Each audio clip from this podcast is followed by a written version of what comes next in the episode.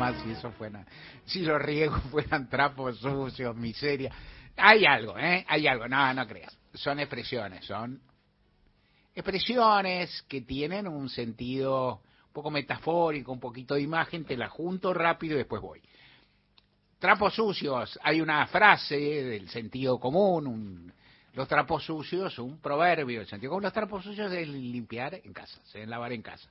O sea, no se deben ventilar La, frase de la miseria, hay una frase de miseria amigo que la que si no recuerdo mal, Olmedo la blandía todo el mundo que decía, si hay miseria que no se note, digamos, ¿no? O sea, es decir, el disimulo hay, hay que tener algún y la cuestión de las reglas de juego, en este momento aparece mucho, todo vinculado a estos momentos de campaña, los cuales los cierres han sido especialmente excitantes y siguen siéndolo, en los cuales te dicen, bueno, está bien, nosotros nos nombramos a fulano, después lo traicionamos, le prometimos un cargo y lo apuñalamos en sentido metafórico, todo esto. Le dimos, lo macaneamos, lo usamos, son las reglas de juego. Macanudo. Eh, vos, eh, quien eh, nos conoce, inclusive meto a Martín en esta bolsa, quien conoce, uno está un poco habituado a la dinámica de la política, a la dinámica de cierta política que se hace puertas adentro, al juego de los cierrelistas que efectivamente es muy cruel, muy veloz, eh, muchas cuestiones se resuelven eh, en cuestión de minutos, se definen expectativas de vida de muchas personas que tienen ambiciones, que tienen derechos, que tienen deseos, que tienen pretensiones, muchos y muchas con razón, otros no tanto y qué sé yo, se resuelven en forma apresurada, en el camino son perjudicadas personas que uno considera que cualquiera, es la misma persona y uno, si uno tiene, si a mí me preguntan, y no voy a contestar esto al aire porque no es el punto, por lo menos ahora, cuando está todo el día, yo tengo, yo pienso, ¿cómo puede ser que a no le hayan nada, que a la agrupación tal no haya recibido nada, que en la provincia de Buenos Aires, en las listas de diputados y senadores, no esté representado tal cual sector o tal o cual personalidad o protagonista? Y me parece que eso ocurre bastante y eso puede pasar. Deja heridas, deja broncas. Con el tiempo estas se pueden acomodar en la medida que el, la pertenencia colectiva siga existiendo que haya posibilidades de reenganche, por decir, una, se utilizaba una expresión del chinchón o de algún otro juego de cartas, ¿no? Es decir, que vos estás a la cola, pero pagando algo, una fichita, pagando un costo, podés volver a participar y está bien, está bien, es así. ¿Qué es lo que no me parece que está bien, por lo menos en un par de sentidos y, por cierto, abierto a la discusión? A mí me parece que lo que no está bien, y a eso viene las primeras, a eso apuntaban las primeras alusiones a, la, a, los trapos sucios que hay que limpiarlos en casa, a la miseria que no se tiene que notar, a la lógica de las reglas de juego que tienen elementos capciosos, tramposos, tretas y todo eso. Que una cosa es que eso tenga que ocurrir y otra cosa que se ventile con mucha bulla con mucho estrépito entre la gente del común que no tiene ningún motivo para entender y mucho menos aceptar cuáles son esas reglas de juego, esas picardías, esas tranzas, esos, eh, esa cuestión de que la política no hay amigos, más que en la política no hay amigos. Yo lo podría discutir hasta un punto, en otro lo entiendo, qué sé yo. ¿Qué es exactamente lo que quiere decir? Que vos te haces amigo de uno y le sacás la alfombra, digamos, y le sacás la alfombra cuando lo está pisando, que te reís cuando se cayó, que lo pateas en el piso, puede pasar. No creo, ah, no creo que es ideal, no creo que deba pasar siempre, y llegado el caso, no creo que esto se deba ventilar mucho extramuros porque no le hace ningún favor a la relación entre quienes son dirigentes, candidatos y demás y las personas del común, que todo eso en general les parece medio espantoso. En el caso del Perón, en el caso, hablaré de todos los casos, pero en el caso del peronismo, que, que lo conozco, una fuerza donde, por otra parte, cualquiera puede saberlo, he militado muchos años y tengo un grado de pertenencia y demás, aparece también algún lenguaje, que en general es lenguaje de ganadores, en algún momento determinado, en determinada pugna, que es, bueno, los peronistas somos así. No, o sea, por ejemplo, bueno, si a vos no te gusta, viste, que, que lo hayan, viste, no sé, que hayan puesto, que hayan propuesto como candidato a una persona, lo hayan sacado en 24 horas, que a Scioli le hayan dicho que podía ir con una lista, que después lo hayan llamado por teléfono y le dijeron que tenía que deponer su actitud y no le dieron ni siquiera un mate, ni siquiera un mate con galletitas, qué sé yo. Bueno, los peronistas son, si no te gusta, andate, no te molestes. Mira, el peronismo es eso. Y yo tengo la impresión, hablando, hablando un poco del peronismo, hablando de eso, que el peronismo se pretende, sobre todo cuando se presenta públicamente y peculiarmente cuando se presenta a elecciones, se pretende un poco mejor que eso. Pues el peronismo no dice, por ejemplo, que la patria es aquello a que vos empujás cuando está en la fila o aquello a lo que vos traicionás cuando hay una disputa de dos cargos. El peronismo dice que la patria es el otro. Ahora, el otro no es uno del que vos te reís cuando fracasa y lo haces ir al bombo, qué sé yo, o lo utilizás de fachada para hacer otra cosa. O sea, no lo es. Y en todo caso no debería serlo. Yo creo que no lo es del todo. Yo sé también, y esto es común, y esto, de nuevo, entro en la, conversación del peronismo, que me es más afín y por eso converso más. De todas formas, hablé de los otros que son un papelón. Eh, inclusive hay, hay, una vieja frase de Perón, que Perón la decía con, con, con dos, que, que, es interesante, que decía cuando Perón decía yo no sé cuánto sabe, Perón sabía de táctica militar, sabía de historia griega, sabía, Horacio González le gustaba explorar esto, la historia clásica, los textos que leía Perón, qué sé yo. Yo no sé si sabía tanto de construcción, de cosas, pero Perón decía que los ranchos se construían en parte con ladrillos y en parte con barro. Y a veces reemplazaba el barro por una material que también parece que se podía usar.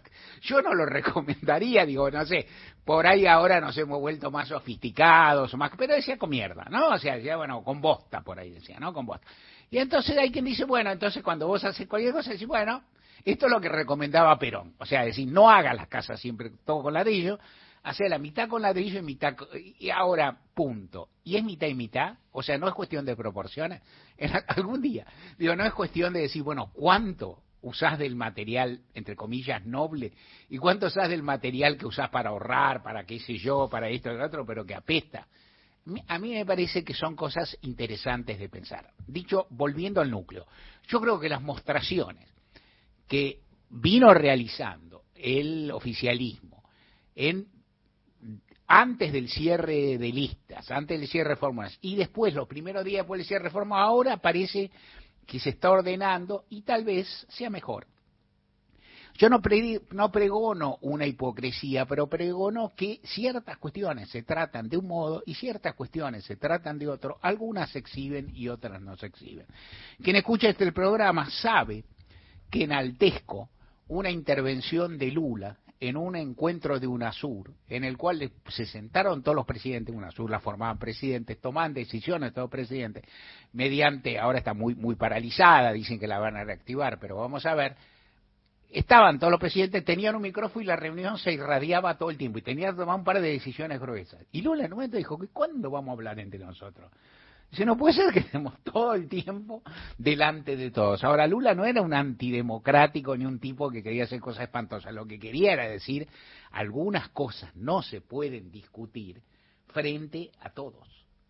¿No? Frente a todos. Hay cosas que no se pueden discutir. Yo recuerdo, lateral, vuelvo, y ahora vuelvo, una vez que nos fueron a filmar a nosotros, a página 12, en una de las reuniones de edición o sea, no es esa reunión donde vos discutís qué, qué temas vas a abordar.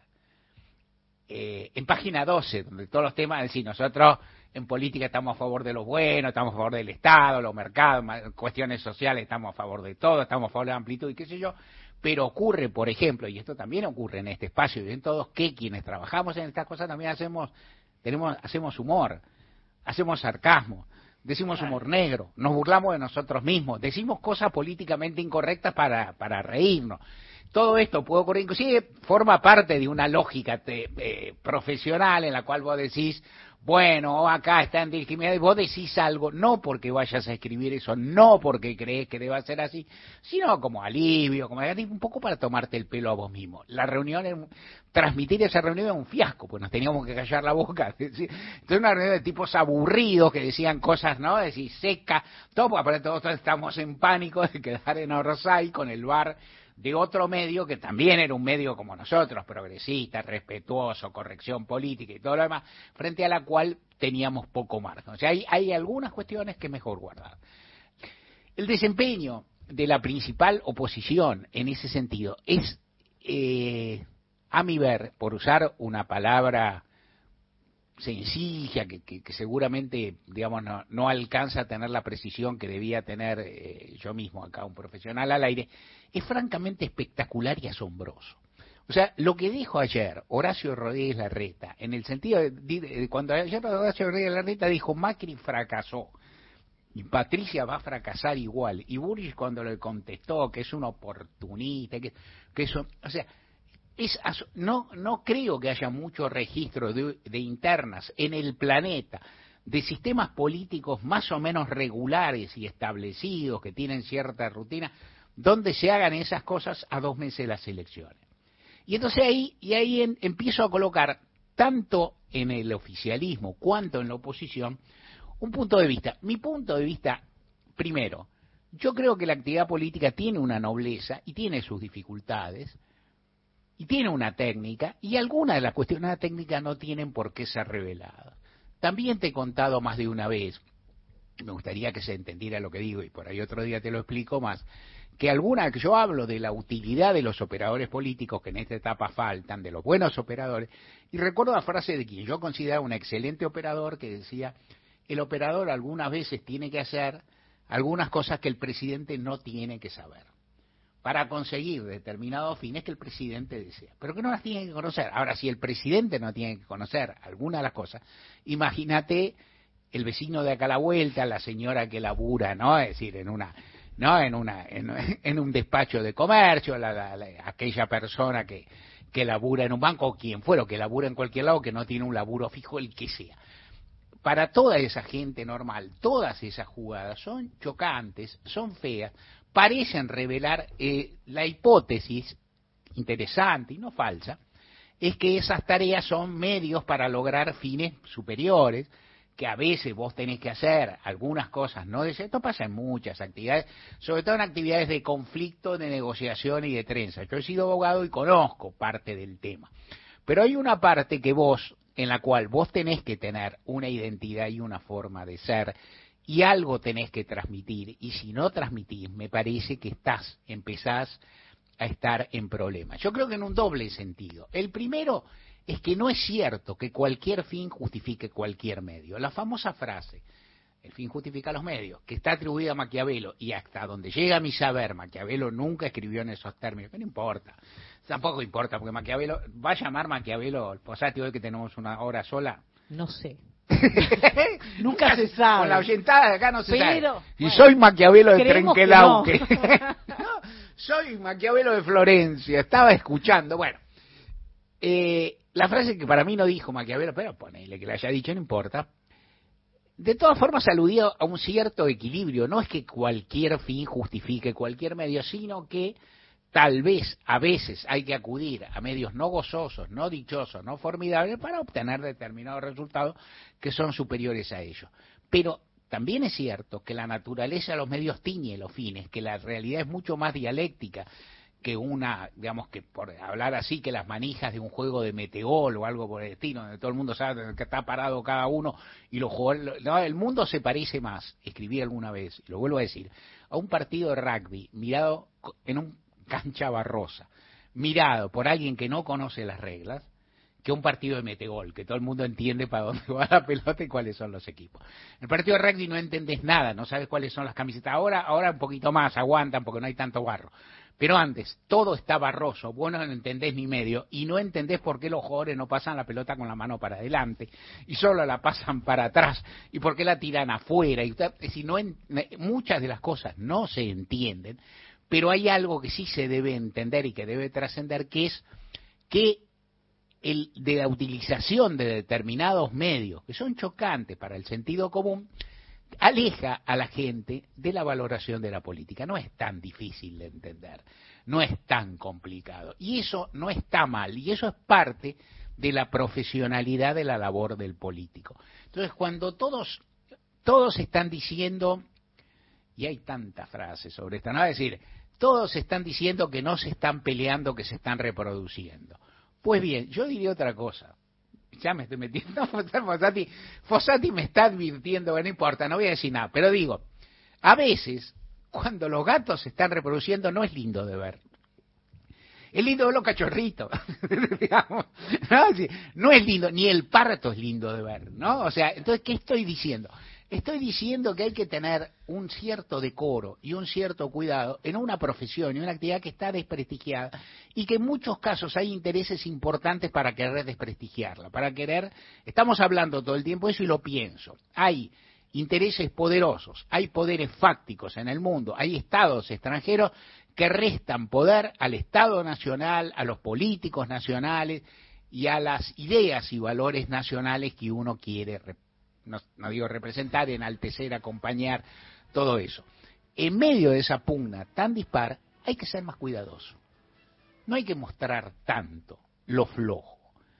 La disputa con él, y hay otra cuestión que es más táctica, y ya casi casi empiezo a tirar la pelota a Martín para que me auxilie dos minutos, pero hay otra cuestión que es más táctica, que es, eh, tampoco te da tanto buen resultado esto.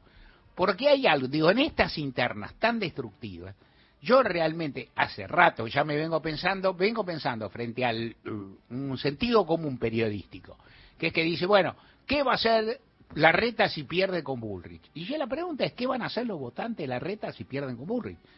La reta puede ser cualquier cosa. Puede hacer un homenaje a Bullrich, puede hacer como los jugadores de fútbol, viste que lo le va, ¿viste? puede hacer como hizo Bullrich con Carolina Lozada, un acting, que eso. Y la gente, nada de la que dijeron cobardes, medroso, no, decir, pues también a la gente se lo estás diciendo. ¿Qué harán? Ahí viene Rodríguez, tiene la respuesta. a ver, vamos a ordenar un poco. vamos a hablar en serio. ¿De, quién son los votos? Es una buena pregunta. ¿Quién son los votos? Y eh, me recordabas como que harán los, eh, los electores. Me recordabas una de las. Lo recuerdo bastante últimamente. este Una de las históricas leitmotiv que tenía eh, Jaime Durán Barba, que era eh, su idea del elector libre, que el elector era más libre. Si vos me preguntás puntualmente, vos hiciste un, digamos, un editorial mucho más amplio, ¿no? Pero si vos me preguntás puntualmente, yo creo que los, los votantes de la reta están menos enojados con Bullrich, van a estar a la hora de votar que la reta con Bullrich o viceversa, ¿no?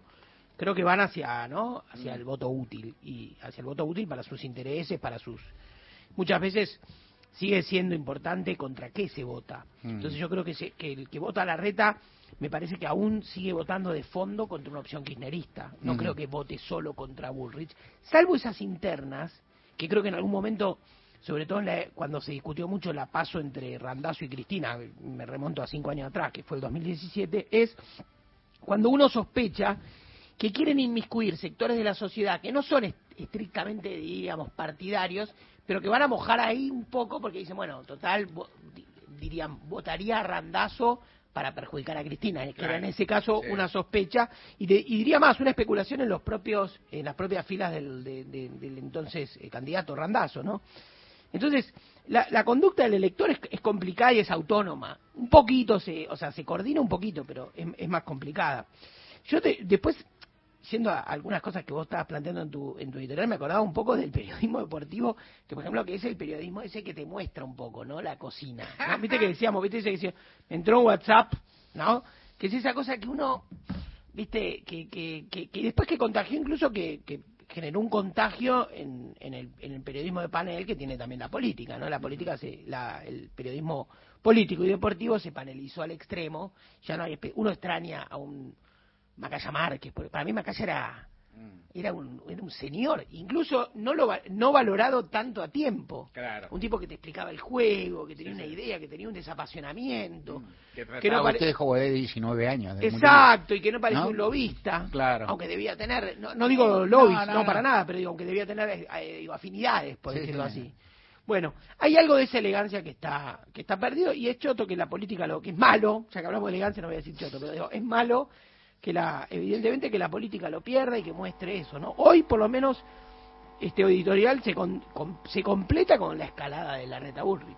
Porque hasta ayer era la interna pura del Frente, bueno, de la Unión por la Patria, y ahora se, ¿no? es esta escalada. Sí, sí, este, que es una escalada y que es muy brutal y que es torpe. Yo creo que es torpe. ¿Cuántos, cuántos votantes ganas, cuántos perdés? Uno no es jefe de campaña y no está en la cabeza de la gente. En lo personal, como una sola hipótesis, que nunca podré corroborar, pero que es para charlar y abrir la cabeza, yo estoy convencida convencido, perdón, que la mayoría de la gente está menos indignada, menos furibunda y menos polarizada que lo que creen los, los analistas políticos, digamos, banda la que formo parte, o el mundo de los consultores o el mundillo político, que y que algo hay en la melodía, te lo vengo diciendo, la melodía de las elecciones provinciales en ese sentido, hasta ahora y hasta nueva orden. Convencido del todo, never jamás.